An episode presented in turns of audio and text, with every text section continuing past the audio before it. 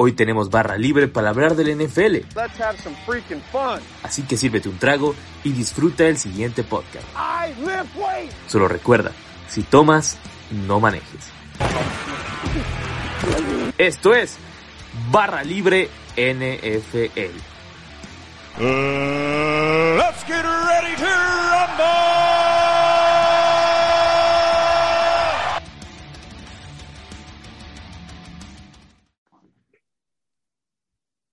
¿Qué tal amigos de Barra Libre NFL? Soy Alex Orellana y hoy tenemos un programa muy especial ya que van a empezar las guías de los equipos, más o menos empezar a tirar expectativas, empezar a decir cómo lo hicieron en el draft, empezar a ver eh, ya cómo están los equipos conformados. Pero falta mucho tiempo para que empiece, pero aún así vamos a empezar a ver cómo están y por eso tenemos que empezar evidentemente por el equipo que ya todos sabíamos que iba a empezar, que son los Green Bay Packers y para esto he conseguido un invitado, lo que le sigue de especial, yo que una de las personas que más sabe de fútbol americano en el mundo y sobre todo en el habla hispana.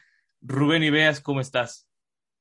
Muchas gracias, Alex. Ha pasado un poco, pero, pero bueno, muchas gracias. Muchas gracias. Sí, mi estimadísimo Rubén. Eh, el draft de los Packers, la verdad, a mí me encantó. O sea, creo que sí, sí, yo terminé muy contento hubo mucha gente que se volvió loca en el día uno cuando, cuando no cayó el wide receiver y que comenzaron a decir, no, es que odian a Aaron Rodgers y demás.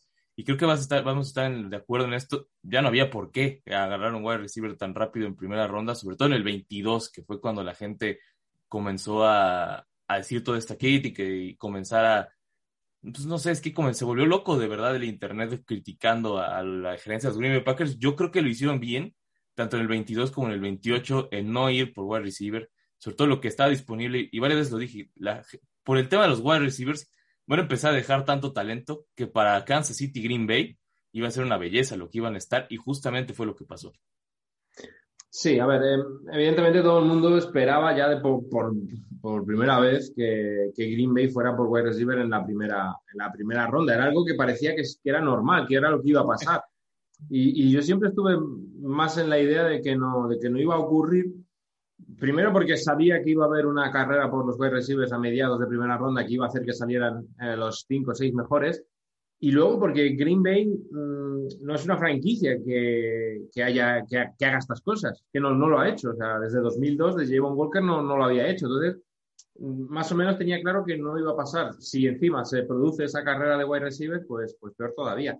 Pero lo que pasa es que para mí lo que cambia este año respecto a otros anteriores es que yo sí tenía claro que Aaron Rodgers iba a estar en todo momento en contacto con, con Gutenkast para saber más o menos por dónde se iba a mover la franquicia. Entonces, en ese aspecto, yo creo que tanto el propio Aaron Rodgers como la franquicia sí que fueron de la mano esta vez, ¿no? Y, y bueno, pues esa, a mí por lo menos eso me deja un poco de tranquilidad sabiendo que, pues que Aaron Rodgers es partícipe y que él está cómodo ahora mismo en la franquicia y que pasase lo que pasase en la primera ronda, él lo iba a saber de primera mano. ¿no? Entonces, que no eligieran wide receiver, luego podemos entrar en ver si Quay Walker es quizás un poquito rich o no, eh, eso ya te lo da el draft, te lo dan los, los boards, pero yo creo que era algo que, que podía pasar y que, y que, lo que dices tú, ¿no? Al final, cuando lo miras todo, cuando miras el, el gran cuadro, cuando lo miras todo en global, yo estoy bastante contento también con el draft.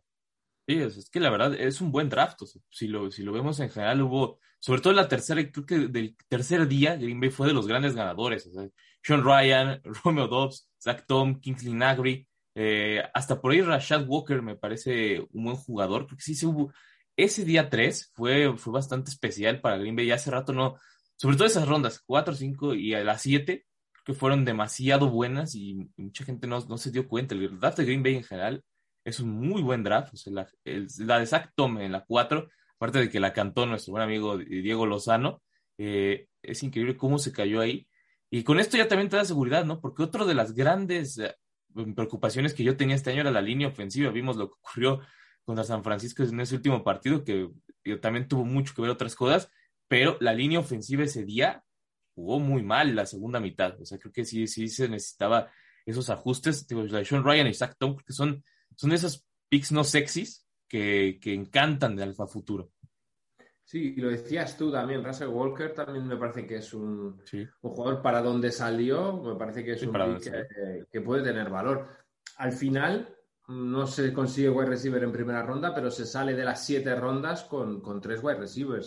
Y a mí personalmente tanto Christian Watson como Romeo Dubs me gustaban muchísimo. De hecho, yo a Christian Walker, a Christian Watson lo tenía en el, en el top 3 de mi, de mi ranking de, de, wide receiver. Parece que es un jugador que tiene un techo tremendo y que, y que al lado de Aaron Rodgers puede, puede brillar. Pero es que lo, lo de Romeo Dubs me parece que es también un fantástico pick. Y Samori Touré se ajusta a esa remodelación o esa reconstrucción que están haciendo en equipos especiales que creo que es, que es importante. Para mí, los equipos especiales son los que echan abajo el trabajo de, de todo el año pasado con ese partido de, de, de frente a San Francisco. En líneas generales, Además, yo creo que todas las necesidades que había en el equipo se, se, se completan, ¿no? Se tapan. Es decir, eh, luego en, en, la línea defensiva también traen jugadores eh, muy interesantes, más allá de Devonte Wyatt, que es un gran pick también en el 28. Eh, Kingsley McBarr es un jugador muy de, de, las características en las que está seleccionando Gutenkast, ¿no? Un jugador físicamente muy bueno, pero con un gran techo, quizás algo verde, que tiene que trabajar, que tiene que evolucionar, pero con otro gran techo, ¿no? Entonces, para mí, las necesidades más básicas, fundamentales, se fueron eh, cubriendo y además se fueron cubriendo en picks Quizás al contrario que hace dos años, ¿no? En ese draft de 2020, en picks que sí que tenían valor, que no hubo que subir a por ellos, o sea, que no hubo que hacer un gran reach a por ellos, que no parecía que estuvieran saliendo fuera de su ronda, sino al revés, sino que eran picks que incluso parecía que podían haber salido antes y que les cayeron a, a los Packers. Y creo que ese draft del 2020 que es el único que sí podríamos realmente criticar o decir que, que se equivocaron, ¿no? Creo que es el único, el único real de los últimos años que podemos decir ¿Qué, qué, hicieron en este? Creo que es el único que podríamos eh, decirlo. Ahora hablando de Christian Watson, o sea, mucha gente, hay como un, es muy polarizante Christian Watson, ¿no? Hay mucha gente que lo ama y hay otros que dicen que nunca brilló y que jugaba con, ¿cómo, cómo lo dijo el otro día un compañero? Dijo que jugaba con ingenieros en el colegio y, y demás. Creo que Christian Watson es polarizante, pero se adapta demasiado al estilo de lo que buscaba Green y de los picks que, y de, digo, de los wide receivers que eligen en segunda ronda, ¿no?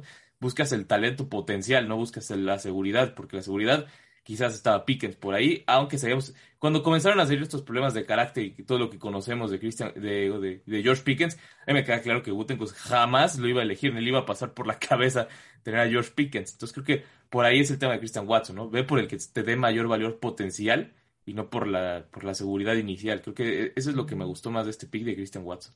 Sí, hay, hay que tener en cuenta que se dice Claro, eh, que, que, Green Bay quiso, eh, quiso saltar al 32, quiso volver a primera ronda para, para elegir a Christian Watson y los Vikings no, no cedieron, ¿no? Sí lo cedieron en el 34. Es decir, que la franquicia lo tenía muy arriba, ¿no? A, a Christian Watson. Y a mí no me gusta esto que se dice, ¿no? Que estabas diciendo tú, que, que ha jugado contra competición menor.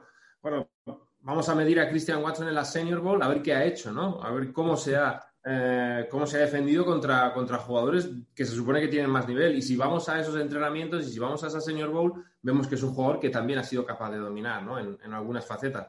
Entonces, eh, bueno, pues eh, la gente siempre tiene, siempre tiene su manera de opinar, siempre tiene sus argumentos. Yo creo que Christian Watson es un jugador, ya te digo, en una, en una ofensiva como la de Matt LeFleur, donde está todo tan esquematizado, y con un jugador como Aaron Rodgers, yo creo que debería de, de, ser un jugador importante en muy poco tiempo. No sé si este año va a explotar, pero yo no tengo dudas que, que dentro de, de, dos años sea un jugador muy importante en la liga.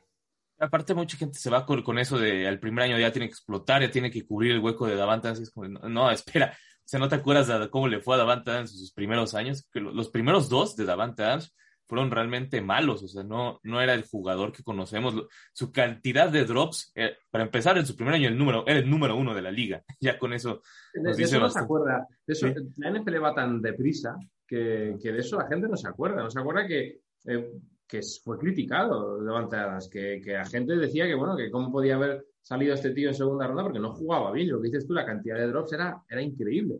Eh, yo recuerdo cuando yo escribía en, en, en LAS, en un periódico de aquí de España, eh, hacer un artículo en referencia a eso, ¿no? Que, que, que, que no tenía manos, que no podía eh, coger balones, que se le caían, y fíjate en lo que se ha convertido, ¿no? Y aquí, y perdona que, me extienda, eh, es, voy a, a, algo que, de lo que nadie está hablando, y es a Mary Rogers. Nadie También. cuenta con Amari Rogers. Cuando se habla del, del, cuerpo de wide receivers, te nombran a Allen Lazar, a Randall Cobb, y nadie se acuerda de Amari Rogers. Y Amari Rogers ha tenido un año para trabajar en un cuerpo técnico que ya ha demostrado en otras ocasiones que sabe eh, hacer evolucionar a, sus rookies, ¿no? Entonces, yo tengo muchas ganas de ver a Mari Rogers este año. Yo tengo muchas ganas de ver ese papel eh, que tenía, por ejemplo, Randall Cobb el año que viene, al que este año espero menos, que tenga su participación, que sea un jugador importante del vestuario, pero que no se le vea tanto en el campo eh, en favor de, de Amari Rogers, porque Amari Rogers hace un año, o en el proceso pre-draft de 2021, era un jugador bien visto para eso, para segundo, tercer día, era un jugador que tenía mucho talento y que se ajustaba muy bien al, al playbook de, de Y nadie habla de Amari Rogers. Y yo creo que Amari Rogers este año puede dar un, un buen salto de calidad a la plantilla. Y creo que lo, lo de Amari Rogers también fue por ese juego contra Arizona. Creo que ahí es donde comenzaron las críticas más fuertes, ¿no? Sobre todo, creo que vino de esta parte cuando hace un drop y Rogers se le queda viendo y no le volvió a pasar en todo el día. También creo que por ahí vino, vino un tema de Amari Rogers. También sabemos, ¿no? Cómo es Rogers. Eh, porque evidentemente, cuanto vi eso, ganarte la confianza de Aaron Rodgers es muy complicado, ¿sí? sí, como receptor es complicadísimo. Y eso es algo, un punto que quizás Christian Watson sí tiene a su favor, porque el, el proceso de selección y en todo eso, el que estuvo más involucrado pidiéndolo fue Aaron Rodgers. Entonces creo que eso es lo que ayuda. Y en el mismo Pat McAfee Show dijo, dijo Rodgers, pues este era el receptor que yo quería, o sea, no quería no quería otro, ¿no? Yo quería ese, quizás dijo, también mencionó Traylon Burks, creo que fueron a los dos que, que, mencionó, porque, porque digo, creo que si nos vamos a la realidad, eran los únicos dos que podían caer allá. O sea, no, no veía otro que les pudiera caer, digo, estaba Pickens, pero no iba a estar en la conversación en cuanto, en cuanto, en cuanto se comenzaron a salir los detalles de sus actitudes y demás, que ahí, ahí salió por completo y se quedó entre Christian Watson y Traylon Burks. Cuando cae Traylon Burks, creo que todos dijimos, ¿es Watson o, o esto se va a poner feo. Porque también, si no era Christian Watson, podía ser quitarle Sky Moore a los Chips. O ya, ¿no? Porque realmente sí estaba complicado el tema, sobre todo por el fit, y más que nada.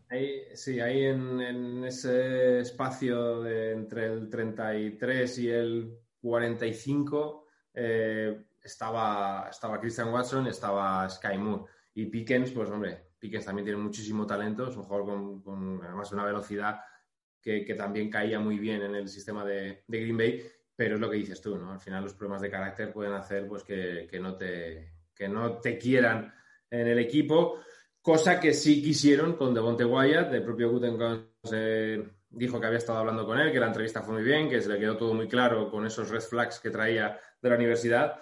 Y bueno, con Wyatt pues sí que parece que, no les importó tanto, ¿no? Esos, esos problemas fuera de y ahora hablemos un poco de la defensa. Ya, ya vimos el ataque. La defensa me parece que es brutal este año. O sea, literal, creo que es la mejor que ha tenido, que hemos tenido desde quizás 2011, 2012. Desde ahí creo que no se veía una tan buena como hasta ahora. Me encanta lo que he visto y obviamente Rashan Gary lo que creció el año pasado es una cosa de locos. Eh, va a regresar Jair Alexander. Entonces, viendo cómo está la defensa total, es un equipazo. en, defensa es un equipazo. Sobre todo la secundaria me encanta me encanta lo que he visto y creo que mucha gente no, no le está viendo tanto, pero realmente lo que hicieron es tener la suficientemente buena defensa y ahora trajeron varios jugadores que se adapten al sistema para parar la carrera, que había sido un mal histórico, ya la tienen. Es como que construyeron suficientemente bien la defensa para que si pasa algo en los playoffs y no funciona también la ofensiva, la defensa se encargue, ¿no? El año pasado lo vimos hasta que agarraron los equipos especiales, pero comúnmente fue así. Sí, eh, yo creo que está muy claro, ¿no? El, camino que ha elegido la gerencia es el de, mantener la defensa, que la defensa sea importante. Luego ellos saben que los puntos pueden caer porque no dejas de tener al, que ha sido dos veces MVP en los dos últimos años y eso eh, te da la tranquilidad de que, oye, que, que, que, en ataque necesitas talento, por supuesto, pero que en determinados momentos él puede ¿no? solucionar. Y la defensa está muy claro. La vuelta de, el empeño en la vuelta de Rasul Douglas y de Andre Campbell, eh, yo creo que es, te, marca mucho lo que, lo que la gerencia quiere, ¿no? Y la llegada de Jarvan Reed, que es un jugador que ya no está en su prime, que no va a ser, eh, no va a jugar el 95% de los snaps, pero que te da profundidad en la línea defensiva, que además te va a venir muy bien al, propio Devonte Wyatt, es un jugador veterano que conoce la liga. Entonces la defensa la han querido mantener. Eh, y además es muy claro lo que han querido hacer con, el, con la elección de Quay Walker, que es jugar con formaciones algo más pesadas. ¿no? El año pasado, esa falta de segundo linebacker interior eh, te hacía o colocar a Barnes, que tampoco es un jugador, eh, pues digamos, de muchísima calidad, o irte a, defensas con menos fortaleza, con más defensive backs, más móviles, pero con menos poder.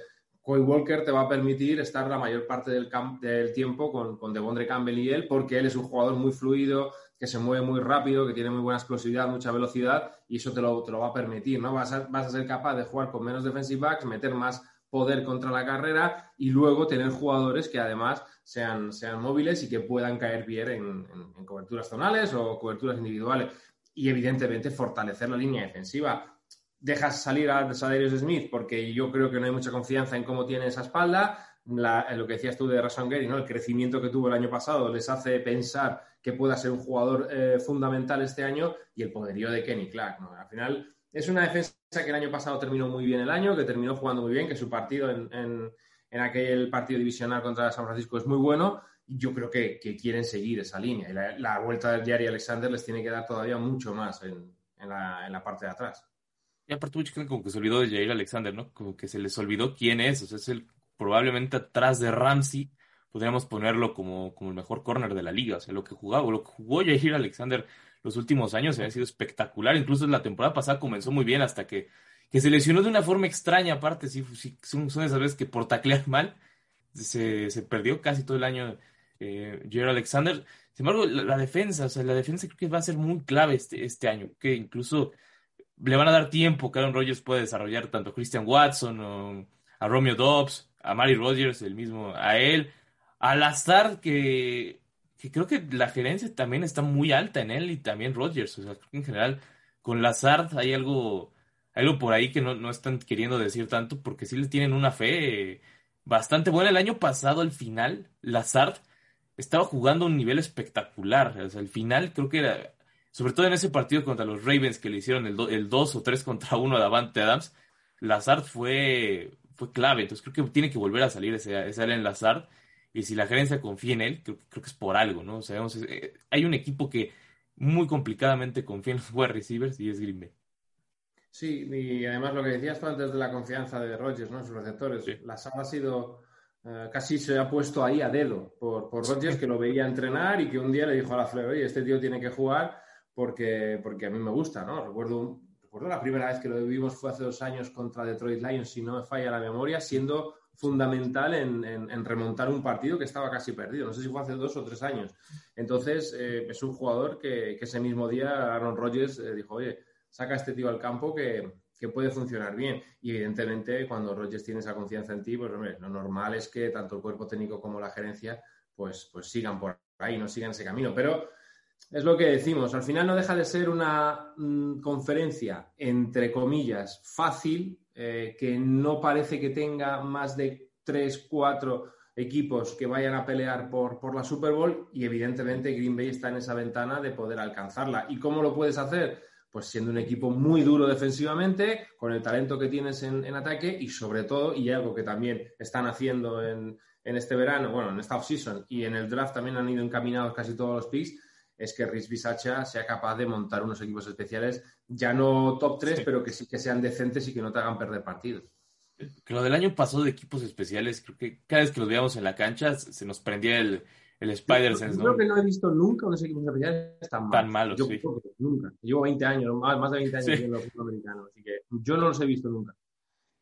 Sí, jamás. O sea, es que, es que de verdad que no, no lo ponemos tanto en contexto porque veíamos también al equipo. Esos equipos especiales eran horribles y lo peor es que lo advirtieron desde la pretemporada que estaban jugando mal. O sea, en la pretemporada recuerdo uno, recuerdo el contra los Jets, que primero casi le regresa Corey Davis para empezar, Corey Davis, que aparte nada más lo, pusieron ahí para, para que nada más la agarrara tranquilamente y, y, chao, ¿no? Y de repente vio que se le abrió todo el hueco y casi se va. Corey Davis, con el que sabemos, no, no, es, no es como que lo suyo para empezar, estuvo ahí otro, y digo, todo el tiempo advirtieron, como que todo el tiempo estuvieron diciendo, mira, aquí estamos mal, estamos mal, seguimos haciendo locuras. Y, hasta el mismo Crosby en su momento también estaba dando de qué hablar. Cerró muy bien la temporada, pero también Crosby te traía unas dudas brutales al inicio. Eh, te decía, todas las patadas era un rezar que no pasara algo malo, o sea, todo el tiempo fue así. Sí, también decían que, el holder no lo estaba haciendo bien, ¿no? Ahora se supo que, tenían problemas con, con Borquez eh, y que, quizás no era el mejor holder, que no, estaba en mucha sintonía con Crosby. Hombre, al final Crosby tiene mucho peso dentro del vestuario, ¿no? Y, al final se vio que, la efectividad pues volvió, ¿no? A pesar de, esos, de esas malas patadas que tuvo al, al inicio del año, como dices tú, pero es, fundamental que los equipos especiales mejoren, porque, porque no se puede ir por la liga. ¿El problema cuál es? Que tú vas ganando partidos, vas ganando partidos, eh, estás en una posición cómoda porque la NFC Norte no era una división ni mucho menos fuerte, era una división que se sabía que se iban a llevar los, los Packers, vas ganando partidos, sigues en el número uno, número dos de toda la conferencia y dejas pasar esos pequeños problemas, ¿no? Y luego cuando quieres de verdad eh, o cuando tienen que funcionar de verdad, pues no lo van a hacer. Y evidentemente eh, creo que tanto la Flair como Gutengas eh, en esta offseason eh, ya solo la llegada de Rich Bisacha te dice, te dice la importancia que le quieren dar, ¿no? Entonces, hombre, yo estoy un poco más tranquilo en ese, en ese sentido. Sí, no, aparte, ahora sí un especialista de equipos especiales, ¿no? sobre todo eso es lo importante. Rich Bisaccia va a ser, va a ser fundamental para esta, para esta temporada. Porque no decías, es que el tema de esos equipos especiales destruyeron todo el trabajo, o sea, realmente destruyeron todo el trabajo porque pasar el partido con San Francisco y hubieran quedado 10-3. O sea, creo que la, tenía clara Green Bay, ¿no? Iba a correr iba a correr el balón lo que quedaba del partido, aunque con Aaron Jones hay que recordar que también la lesión de J.D. no tuvo muchísimo que ver en ese juego, pero por ahí estaba, ¿no? Creo que el partido se iba a volver, corre, corre, corre, y luego, y luego en vez de eso, Rogers tuvo que aventar pases que primero se equivocó para empezar, o sea, mandando la triple cobertura cuando Lazar estaba solo, pero a, final de cuentas obligaste a eso, ¿no? En vez de tener que ir corriendo tranquilo, manteniendo el partido, obligó a tanto los equipos especiales que fue, fue un caos. O sea, realmente fue. ese último cuarto de Green Bay contra San Francisco fue terrible, o sea, fue, fue muy malo. Sí, sin ninguna duda. Fue lo que dices tú, ¿no? Eh, el ataque no estaba bien, no estuvo bien durante todo el partido, pero no iba a arriesgar, no iba a jugar eh, arriesgando el balón, no querían perder balones porque sabían que su defensa podía aguantar a San Francisco y los equipos especiales fueron, fueron minando poquito a poco hasta que hasta que el error que es el que hace que, San Francisco suba puntos en el marcador. Al final eh, terminas en, un, eh, en una espiral en la que todo va mal, eh, los equipos especiales van súper mal y, no te dejan hacer nada mal, ni, posiciones de campo, porque las posiciones de campo de San Francisco eran muy buenas durante todo el partido. Lo que pasa es que la defensa fue capaz de ir aguantando. Sin embargo, las posiciones de campo de Green Bay eran horrorosas. Entonces, claro, al mínimo error que tengas en un partido tan ajustado, pues te puede hacer perderlo y eso es lo que seguramente van a tratar de evitar, lo que sea, ¿no? evitar esos, esos detallitos. Y mucha gente comenzó a sacar a Green Bay de la conversación del Super Bowl cuando ocurrió de Davante Adams y creo que fue una sobreexageración. Digo, sí entendemos, es el mejor wide receiver de la NFL, pero, pero hace rato hablamos del esquema de Gutenkus. Creo que el esquema de Gutenkus, digo, en general de, la Flor, hace que, para un wide receiver sea demasiado cómodo jugar, ¿no? O sea, el esquema es, es para que el wide receiver se sienta tan cómodo y esté tan libre que, realmente no, es tanta baja. O sea, vas iba, obviamente sí, perdiste el mejor de la NFL, pero no es tanta baja como mucha gente que creyó, ¿no? Que era el, sácalos del top 5, ya no están para, para ganar la, sobre todo la nacional, ¿no? Si fuera la americana te la compro, pero en la nacional dices, no, espérate tantito, ¿no? Aguántala. Sí, yo creo que es eso, ¿no? Que en la nacional no vas a tener, lo he dicho antes, no vas a tener tanta competencia. Vas a tener una conferencia complicada, tienes al campeón, Tienes a los Tampa Bay Buccaneers, que es un equipo con un equipo con Tom Brady, siempre va a ser aspirante a todo. Los Saints, yo creo que al final han, formado un, buen equipo. Los propios San Francisco 49 veremos a ver qué pasa con Trey Lance, pero no te puedes, no puedes olvidarte de, Green Bay, sobre todo porque tiene al, dos veces el ¿no? O sea, que eh, tienes al probablemente, si no es el mejor, uno de los tres mejores jugadores de la liga, jugando en la posición más importante de la liga y con un bagaje en las espaldas que, te hacen eh, que, vamos, que, si Green Bay en muchos otros años ha sido favorito para llegar a la Super Bowl, ha sido por Roger, sí que este año también. Evidentemente, la baja de Davante Adams es, es grave porque, porque tiene unos números y una producción que es muy complicada de, volver a, tener en un jugador pues, más o menos más joven que él pero es lo que dices tú, ¿no? Al final es un equipo ya hecho, un equipo que está trabajado, un equipo que lleva muchos años ganando muchos partidos, sabiéndolo cómo tiene que jugar los partidos. Y, hombre, solo una baja, yo creo que no tiene que tirar por tierra todo eso, ¿no? Y además, eh, y no quiero que se me entienda mal, repito, y lo has dicho tú, Davante Adams es probablemente el mejor receptor de la liga, sin ninguna duda. Pero ha habido otros muchos receptores muy buenos que cuando han salido de Green Bay, cuando han salido de, de, Aaron Rodgers, no han brillado de la misma manera, ¿no? O ni siquiera han brillado. Entonces, vamos a darle el beneficio de la duda tanto a la Flair, que ha sido capaz de inculcar en Aaron Rodgers un sistema donde él no tenga que ser un superhéroe cada día y en el propio Aaron Rodgers, ¿no? Y en el juego de carrera, en la línea ofensiva, en, la posibilidad de que Robert Tonyan se recupere bien de la rodilla y siga aportando lo que estaba aportando, en los chicos nuevos que hay en el cuerpo receptores, se ha ido un jugador muy bueno, un jugador vital, pero hombre, yo creo que hay una estructura muy fuerte, ¿no? Como para, como para aguantar eso. No, se puede sostener, no es, no es tan grave, ¿no? Creo que, por ejemplo, a los Chips les pasó lo mismo, ¿no? Sí pudieron sostener la de Tariq Hill, aunque sí les cambie el esquema, eh, pero bueno, les, les tocó, gracias a Dios, les tocó que les cayera Sky Moore, si no, si se hubiera puesto complicado para los Chips. Que a todos los que perdieron a sus wide receivers tops, realmente no hubo tanta afectación, más que en Tennessee. En Tennessee sí hay, sí hay, sí hay tema con, con lo de AJ Brown. Quizás eh, está Traylon Books, pero obviamente Traylon Books todavía no sabes bien cómo va a estar. Que aún así, para Green Bay y los demás fue como de, pues está bien, ¿no? Lo perdimos, pero ve todo lo que ganamos, cuando veamos en retrospectiva cómo fue ese trade de Davant creo que podemos estar tranquilos. Como dices, o sea, no, aparte no es el primero que se va de Green Bay y le, realmente a todos no les ha pasado nada. O sea, el mismo Jennings no le fue bien, estuvo en Minnesota, no le fue, a Jordi Nelson en los Raiders no le fue bien, eh, James Jones me parece también se fue a los Raiders y no le fue bien. O sea, realmente a todos los que se han ido, incluso el mismo Randall Cobb, hasta donde se fue, tampoco volvió a ser el mismo. Sí, es así. Eh, además, esos son los casos más claros. Incluso Jamarkel Finley, que es otro, otro jugador, otro Titan que funcionó muy bien en el paraguas de, de Rodgers, una vez que salió de ahí, no, no, ya no, desapareció, o sea, no, no, no, pudo jugar. Eh, es que eh, no es, no es fácil, no es fácil. Y yo creo que es, que es algo que ahora mismo la NFL, por lo menos aquí, ¿no? En España, que está creciendo mucho y que cada vez lo ve más gente y demás, claro, al final nos quedamos mucho con el ahora, con el momento ahora, con el si ganas eres el mejor, si pierdes eres muy malo. Y yo creo que hay que tener una visión un poquito más amplia en, la NFL, ¿no? todo es blanco o negro de la noche a la mañana. Y, yo de verdad creo que Green Bay este año es, está en, ese grupo. De tres, cuatro equipos que pueden llegar a la Super Bowl perfectamente. No me imagino una caída de nivel grande de Green Bay por, por, la, por la salida de Adams.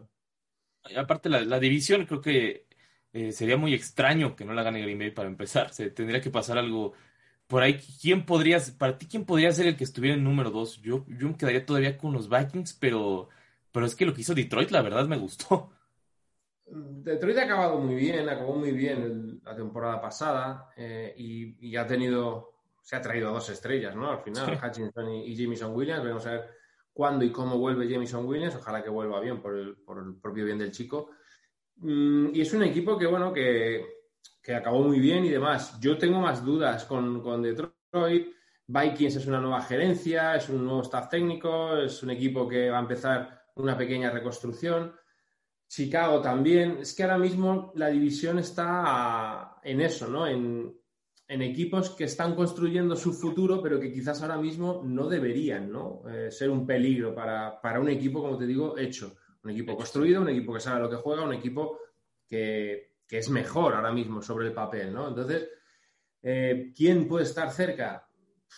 A mí me parece que Everflux es un tipo muy inteligente y creo que, Chicago puede, puede dar problemas, ¿no? Chicago al final no deja de ser una franquicia, bueno, casi todas, pero Chicago es una franquicia de las más históricas de la liga Chicago puede, puede, puede mostrar o puede, puede montar un equipo duro, ¿no? Un equipo complicado de jugar y, hombre, todos sabemos lo que eso significa, ¿no? Cuando, cuando Chicago tiene equipos así. Sí, sí, digo, de todas maneras, mm, aunque terminen teniendo sus equipos, por alguna razón Green Bay le sigue ganando, pero, pero siempre ha sido muy complicado el tema con Chicago. Con...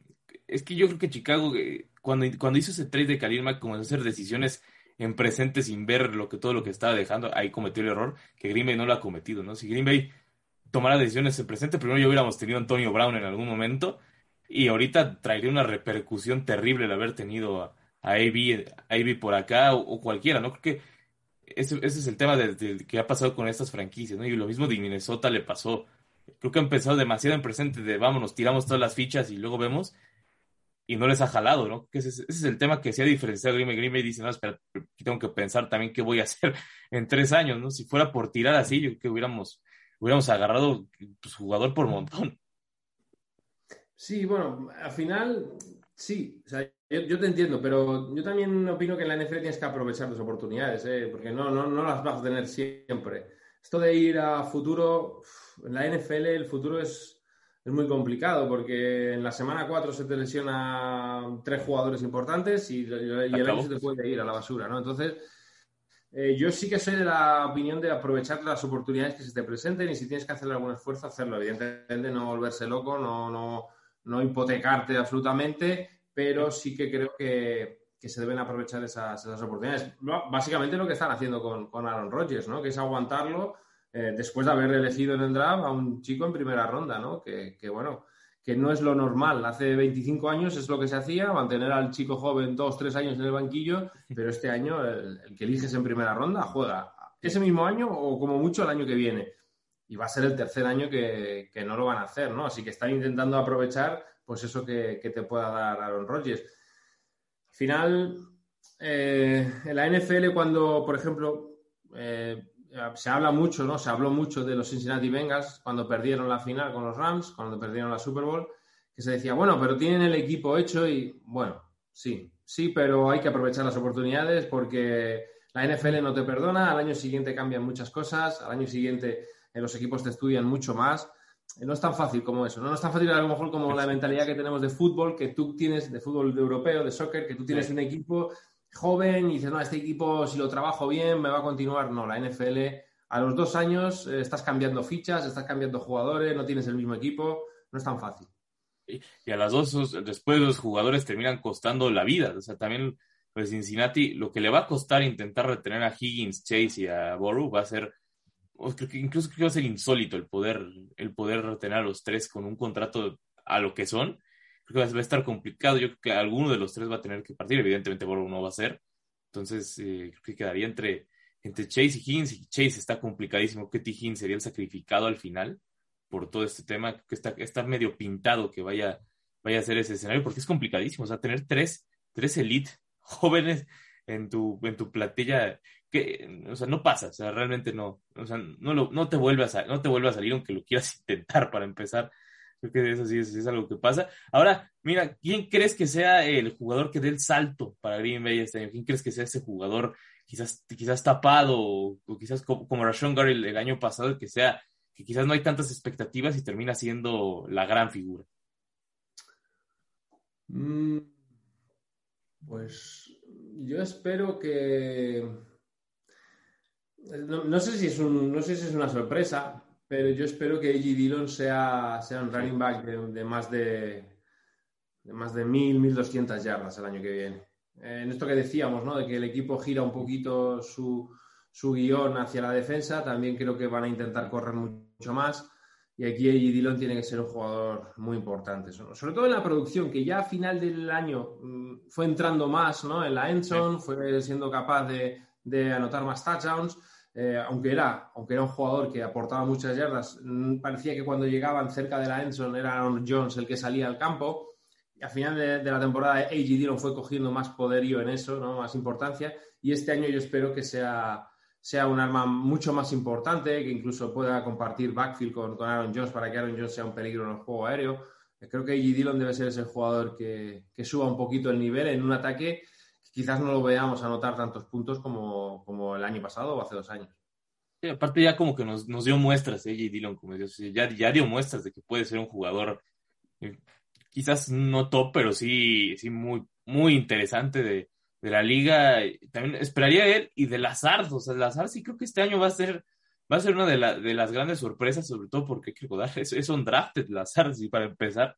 Entonces, como que sí creo que puede ser el que tome la batuta al principio y luego ya cederse a Christian Watson en los próximos años, que Lazard este año va a ser, va a ser su año de, de Allen Lazard y de ahí ya que haga lo que quiera porque hay que recordar que sería gente libre en todo caso si se va. Sí, no, hay gente que tiene que, lo decíamos antes, con la baja de, Adams, hay gente que tiene que, dar un paso adelante y, que tiene que, producir. Y Lazard eh, no deja de ser, aunque parezca raro, uno de los jugadores ahora mismo más veteranos del equipo. Ahora mismo es que debe ser ya una voz importante dentro del vestuario y, a partir de ahí, pues, pues ayudar en lo que pueda. Bueno, ya vamos al finalizar con las expectativas y dejar, dejarlo claro que la tenemos ya para nada hacer una recapitulación, creo que lo tenemos claro, ¿no? O sea, Green Bay sigue siendo un equipo de Super Bowl, no pierde, no pierde tanto como mucha gente cree, y la división que ya está es la que sí deberían ya tener más o menos asegurado, que nada esté escrito en la NFL, pero sabemos lo que es división y por lo menos llegar a llegar o intentar estar en el Super Bowl, que son las expectativas que tenemos de Green Bay ya para recapitular y que la gente se quede más o menos con ese tema.